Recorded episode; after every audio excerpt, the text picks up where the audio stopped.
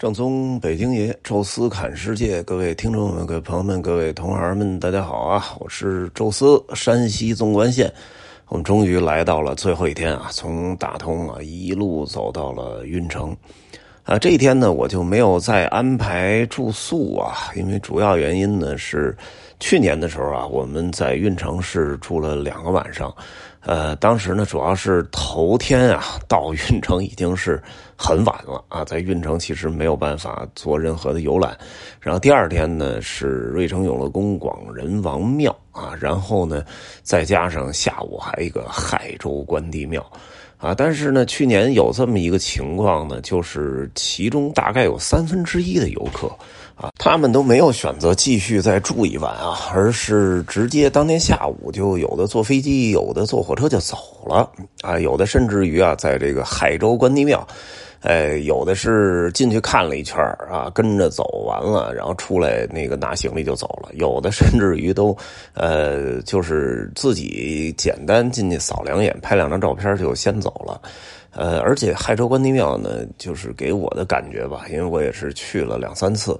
呃，确实没啥可看的。因为你觉得这个关羽的故乡嘛，也确实是中国呃比较大的关帝庙之一啊。一个是这个洛阳的关林，还有一就这海州的关帝庙啊，从生到死，啊，又是武圣人嘛。呃，但是呢，整体建筑都是明清的，更多的其实讲的是关帝文化啊，跟古建筑，呃，关联度不大，所以这次呢就没有把它列到我们的行程当中。呃，下午呢列了一个运城的博物馆，那这博物馆呢也不太大，哎，真正特别值得看的呢就是中间那两三个馆。呃，也是详细说了一下运城的历史啊，但是好东西呢都被这个省博给拿走了，啊，所以呢，就我上次看应该就看了一个小时吧，所以这就说下午呢盘个短儿哈，这样的话呢，很可能在三点啊或者四点的时候就结束了，呃，所以这时候大家如果订，比如。回北京的火车的话，差不多五点六点都有那么两班，呃，基本能保证当天晚上能够到京。呃，还有呢，就是坐飞机什么的也相对比较从容啊，就没有再多安排一晚啊，因为呃，去年呢有很多就提前走了，我还得把这一晚的房费给它减掉啊。但是有些游客呢涉及到是拼房住啊，那你这房间另外一个人还没走，那你你这相当于就是损失了。所以我想呢，就是这一晚干脆就不管了哈。如果说您要是在那个想多住啊，一方面您可以住到这个城里啊，因为我们那酒店。也是为了这个保证整个一路的酒店的档次都是一致的，呃，所以没有在城里找其他的啊。您要是自己玩的话，其实丰俭由己嘛，就可以找一个离这个高铁站啊什么的近一点的，啊，在运城再玩玩。还有这个什么盐湖啊，什么关帝庙啊，还有这个什么黄河铁牛啊，呃，鹳雀楼啊，离着都不远，所以我就没有当天安排酒店，呃，但是当天的游客订的这个。返程的呃交通呢，也确实是比较多元化。呃，有的呢就是回北京啊，就是因为我们那个团里边，北京、天津的游客是占一半半数以上吧。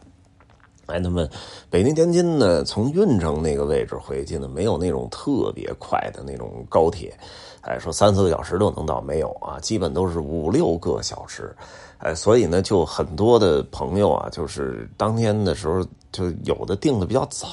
啊，因为他可能关注这个回到北京之后啊，是不是还需要这个呃再坐什么车再回家什么的啊，所以有的呢订到了两点啊，有最狠的甚至订到了一点多钟的，哎呀，给我搞得一下就就这个头天特别紧张。因为我们这整个这山西团基本保证了一个九点出发啊，基本上每天都是九点出发，我觉得也比较恰当啊。这七点左右起床啊，然后稍微的呃醒醒觉啊，吃个早，从容的吃个早饭啊，甚至于早上还能收拾收拾行李，哎，最后再上个厕所，九点钟离开是非常的一个。呃，怎么说从容不迫那种状态啊？晚上也不至于说，呃，说睡睡的觉不够，哎，但是这一天啊，我先改成了八点半，后来觉得八点半也不踏实，直接改成了八点整出发。为什么呢？因为这个芮城啊和运城还不是很近啊。虽然现在这中条山的。隧道已经全线贯通了，哎，但是呢，因为距离摆在那儿啊，我们这种大巴车呢又不可能开得太快，呃，基本上是一个小时十五分钟的。路程。啊，从运城的。这个市区啊，芮城算是运城下边的一个一个这个县级市吧，哎，等于呢也得开个呃八十多公里啊，也得开个一个小时多一点呃，这时候呢就是八点钟我们出发，我们因为。去年的时候好像就是正常九点钟出发吧，因为瑞瑞城九龙宫看完之后，把广元庙王庙看了，就在瑞城的这个市区有一个专门接团的比较高级的一个酒店。去年在那儿吃的还挺好，哎，本来呢这个也跟那个张导就说好了，就订那个，因为那两个点儿还是比较大的，呃，基本上都看完也得在一点多钟了啊，这时候晚晚一点吃个。呃，中午饭我想着就是回到市区，差不多三点，这时候呢，博物馆也能赶上。哎，如果说比如说您订的是五点六点的这个火车，或者甚至于四点多钟的火车，哎，我三点到博物馆已经到市中心了。你说你没时间看博物馆，您就拿着行李就走。哎，您要是有时间看博物馆的，您那个。呃，踏踏实实的跟我看完，我们大巴车给你送到高铁站，然后剩下的送机场。啊，结果 就是这个，没想到我我那时候跟客人报名的时候都说到是三点或者四点结束，就有些客人居然就订的三点四点的火车，然后甚至于有订一一点四十两点十分的，哎呀，给我搞得就特紧张啊！所以当天的中午。不但就是当天早上不但早出发，中午我也不敢去那个，呃，这个这个这个，呃，永乐宫那块附近吃饭了，我得赶回市区啊，因为这样的话，呃，有些人即使是是可以不吃饭的啊，他完全就是，呃，到了市区啊，他就下车，甚至于我们到最后的时候，实际上是。把这个几几位特别着急的，就是一点多两点的火车的朋友，就先一口气 一口气先开到高铁站，先送了几波人啊，然后我们再折回来吃中午饭，然后中午饭吃完呢，又走了两三个。啊，然后我们再开到博物馆，有几位呢跟我们去博物馆转了一圈我呢在博物馆里简单的讲了有个半个多小时，大家自己看看。其中呢有一部分游客呢就是听完我的讲解扭头就走了啊，然后我剩下人再看完，然后再集体再给送到高铁站。所以大概我印象中就是最后一晚是分了三波到四波的，哎这种。这个这个这个间歇性的离开，但是我觉得也也挺好。这其实就是呃这种就是目的地结合和目的地解散的一个特点吧。就是第一天，呃我们呢因为没有安排任何行程，完全就是到酒店晚上你能到就行，所以第一天大家都比较从容。而最后一天呢，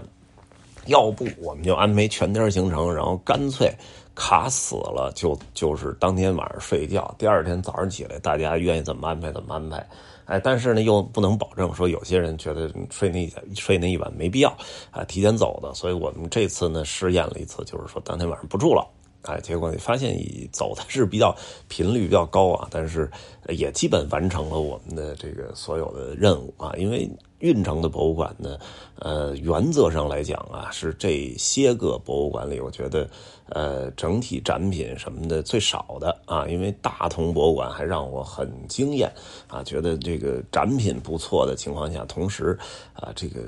博物馆建设整个展品摆放都不错啊，那个。大同呃，运城呢跟大同整体地位差不太多吧，但是，呃，它这个博物馆稍微老了一点啊，然后展品也确实偏少啊，有一些夏朝的东西，算是它的我觉得最重要的展品吧。但是因为陶寺我们也去过了，呃，然后省博也看到了一些啊，所以这地儿呢就也没那么惊艳了。呃，再加上大家这个心情有点急呀，那时候看看下边这个博物馆下边有一个枕头的瓷枕的这么一展览，也是走马观花的看了看，啊，最终就是大家就散了啊。但是整体来讲，我觉得还呃，挺顺利啊，这个走的也没有耽误任何一个人的既定的航班和火车。呃，最后本来说有有一个人可能坐飞机，呃，但是呢，也是他在吃完饭的时候，可能觉得因为飞机还需要安检嘛，就是你不可能说像高铁一样提前半个小时到就行啊，你还要要最好能提前一个半小时左右就得过去啊，所以他也就没敢去博物馆啊，所以那个飞机他就自己去了，所以最后一波人送了高铁，大家呢踏踏实实的啊，这个合个影啊，就各奔西东了。最后一天的这些行程呢，我去年其实都走过，所以简要的跟大家来聊两句吧。就是这个瑞城永乐宫啊，这个实际上是吕洞宾的这么一个祖庭啊，因为吕洞宾据说就是运城人啊，他就在这儿出生，在这儿长大啊，所以在这儿呢遇到了这个汉钟离，然后这个学修习之后得道成仙啊，法宝是一柄这个纯阳宝剑啊，这个也是代表了八卦当中的乾卦。乾坎艮震巽离坤兑嘛，所以李东宾啊拿着一把纯阳宝剑，这是乾卦；坤卦呢其实就是何仙姑啊拿着一个荷花从地里出来，所以是坤卦。啊，出淤泥而不染，濯清涟而不妖啊。这个坎呢是呃代表着这个。呃，水啊，但是实际上呢，这个铁拐李啊，他这个是是一路坎坷啊，这个瘸了一条腿，负重前行啊。而这个对呢，实际上是代表着这个水泽啊。张国老倒骑驴啊，就相当于是对着这个水来看着自己，回首过去。呃，蓝采和是巽卦，就是风啊，它呢吹着笛子，这个空气从这个笛子当中穿过啊，不同的孔径有不同的音律。呃，这个是代表风，然后离呢是代表火，这是汉钟离啊，拿一芭蕉扇，这都是呃生火用的。然后蓝采和呢，代表的是艮啊山啊，拿一个篮子上山采药啊。最后呢是这个曹国舅代表震啊，拿着两块玉板啊，这个正负两极，叭叭一打都成电啊，代表着雷电啊。所以其实八仙呢是跟八卦有着非常明确的关系，而这里吕洞宾是最被最被大家喜欢的。第一呢，乾卦啊，就正阳啊，这也是。呃，阳极之盛啊，这个一天当中最最最光明的时间。同时呢，呃，吕洞宾呢颜值也最高，而且呢，他也是纯粹的这个平凡的普通人，通过修炼成仙的一个典范。啊，这也是中国的这种神仙文化和西方不一样的啊！就西方都是蓝血贵族，神就是神，人就是人，哪怕那些有神力的，其实也是半神啊。但是中国是可以通过自己的修习和努力得道成仙的啊！所以这个地儿其实是呃成为这个香火圣地啊。当然，整个瑞城永乐宫是从那个黄河小浪底那工程啊搬迁过来的。呃，木结构建筑呢，其实这个整体搬迁也不难，难度在于这个壁画啊，因为它那壁。画实在太珍贵了，啊，也是给切割开来啊，这个做了非常那个这个谨慎的保护啊，也投入了很多的专家人力物力，最终呢是把这座寺庙整体给搬迁到了瑞城的市区啊，成为了瑞城最重要的一个旅游景点呃，里面的壁画啊，也没有办法实实在在拍照啊，但是呢。你每次进去都感觉特别震撼，尤其是第一个大殿当中的朝元图，啊，中间是几个比较大的人物啊，什么呃玉皇大帝啊、后土娘娘啊、王母娘娘、清华大帝、长生大帝、紫薇大帝啊，就这些个大帝在那儿一搁啊，中旁边呢是二级的那些小神，什么太乙金仙啊，什么这个二十八星宿啊，这些啊就是小神在下边是一些侍女。哎，它没有那个近大远小透视关系啊，但是它体现的是神的地位。您的地位高，你自然会个儿大一点。而且难得就是这么多个神仙，每一个人的表情、每一个人的动作、姿态，然后服饰都非常的不一样。而且有的那个笔触之精美啊，就那个有那个从帽冠上下来那飘带，咔的一笔，两米多长啊。叫笔断意不绝啊，就是你你能想象那一笔下来肯定不是一笔完成的啊，但是那一下啊，就是你看不出任何那种中间的间断，就好像是一笔唰一下就下来了，哎呀，那感觉无带当风，曹衣带水，确实是太牛了啊！然后当然到后边那个纯阳之殿看吕洞宾的画，就是好多游客就有点失望啊，确实 明显比这前面朝云图差了这一大块啊。其实一个。是元朝初年，就窝阔台那时期；还有一个就是元朝中期的时候。然后到元代晚期的时候，就是这个王重阳得道成仙，那基本就没法看了。所以这我一直建议导游啊，应该是从后往前看，先扎到重阳大殿去看王重阳那画大家可能觉得哎还挺有意思。然后一到这个中间啊，这个吕洞宾的画的时候，哎觉得哎这个好像进步很大。然后一到朝元图，哇震了，这个感觉我觉得是最好的啊。从那个盛极而衰往往下走的时候，啊总是多多少少有。点失望，而且这一次呢，有点可惜的就是后边那个王重阳那个重阳大殿是在维修啊，没有办法进去，所以只只是看了两个宫殿的壁画，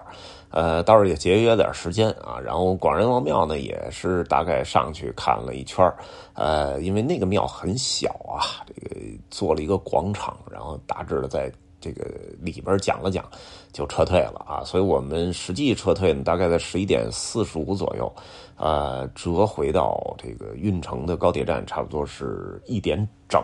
啊，所以一点四十多这个火车，我们还真是赶上了啊。然后包括两点的，两点多点的，就都没有吃饭，直接就下去了啊。其他人呢，呃，还是踏踏实实的吃了个饭啊，因为确实那个高铁站好像也没啥餐厅啊，这个能够踏踏实实的在这个运城呢找了一个不错的餐厅去吃个饭。啊，然后没什么事儿的，还能再逛逛博物馆，也是挺不错的。我的后边的行程呢，实际上是西安啊。那么西安呢，这个这个，我当时啊是订了一个六点钟的火车，因为我想着我肯定得最后走嘛，因为西安运城到西安只有一个小时的车程，而且呢这个火车的班次还挺多，我就订了一个相对比较合适的吧，就六点的，呃六点多到这个西安呢是七点多钟，哎这样的话呢把所有人都送走了，踏踏实实的我再坐高铁，哎当时跟我。我同时去西安的啊，一个是桥西的那个母女母子俩，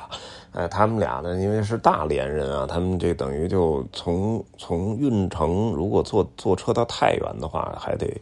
呃三个小时，然后再转飞机，他其实就不如一个小时到西安转飞机回大连合适啊，所以人家就跟我说一块儿订的那个六点多的班次。然后还有一位呢，是这个新疆的一位过来的游客，他呢走完山西觉得还挺高兴，所以在这个行程的结束前跟我又报了西安，就是说正好呢，呃，怕体力跟不上啊。结果这个说你新疆出了一趟嘛，也很困难，那么长时间的飞机啊，这这俩地儿挨得有近啊，所以想着就是那干脆吧，我继续再报一西安，你不是正好有两天休息嘛？哎，我就跟你订同一个酒店，然后我在酒店里边。睡睡睡懒觉啊，多休息休息，哎，这样的话再跟你们走西安我也没问题。所以，呃，在这种情况下呢，就是我们这组成了一个小团队，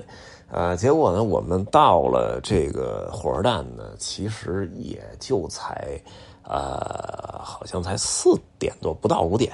啊，就是最后一波已经都都完事儿了，那个萧峰大哥他们也都踏踏实实的坐进候车室了。这时候我我跟乔西我们几个一对，我说前面还有一班，这个火车啊后边改前面是很简单的，也不用花钱，所以我们就踏踏实实的就改了一班。就是提前了一个小时，就省着在候车室里坐一小时了，哎，然后刚改完啊，大概五分钟之后就检票了，我们就稀里糊涂就进了上一班火车，哎，踏踏实实的赶到西安啊，所以这个整体走起来的稍显匆忙，哎，但是大家基本上都还是这个平平安安、顺顺利利的回家了，哎，在这么一个疫情啊折腾了这个整个上半年的情况下，哎，所有的游客呢还都。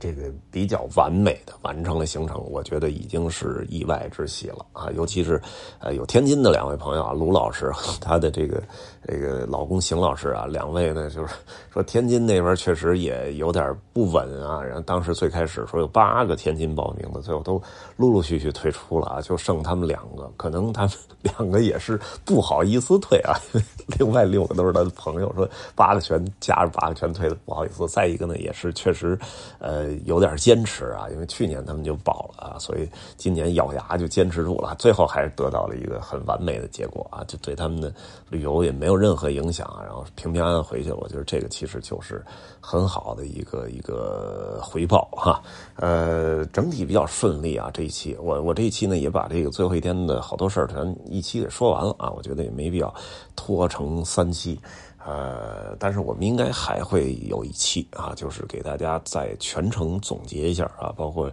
这一次在哪儿吃的饭啊，然后这一次呢在哪儿住的酒店，哎，大致的我们的整体的这个这个安排啊，然后哪儿有一些我觉得比较好的，哪儿呢不太理想啊，然后同时呢，呃，就是以后会不会。根据这个山西再有什么有有想法的这个路线，呃，下一期会跟大家来继续再多聊一期哈。这一期呢，先说到这儿吧，感谢大家的收听啊，咱们下期再见。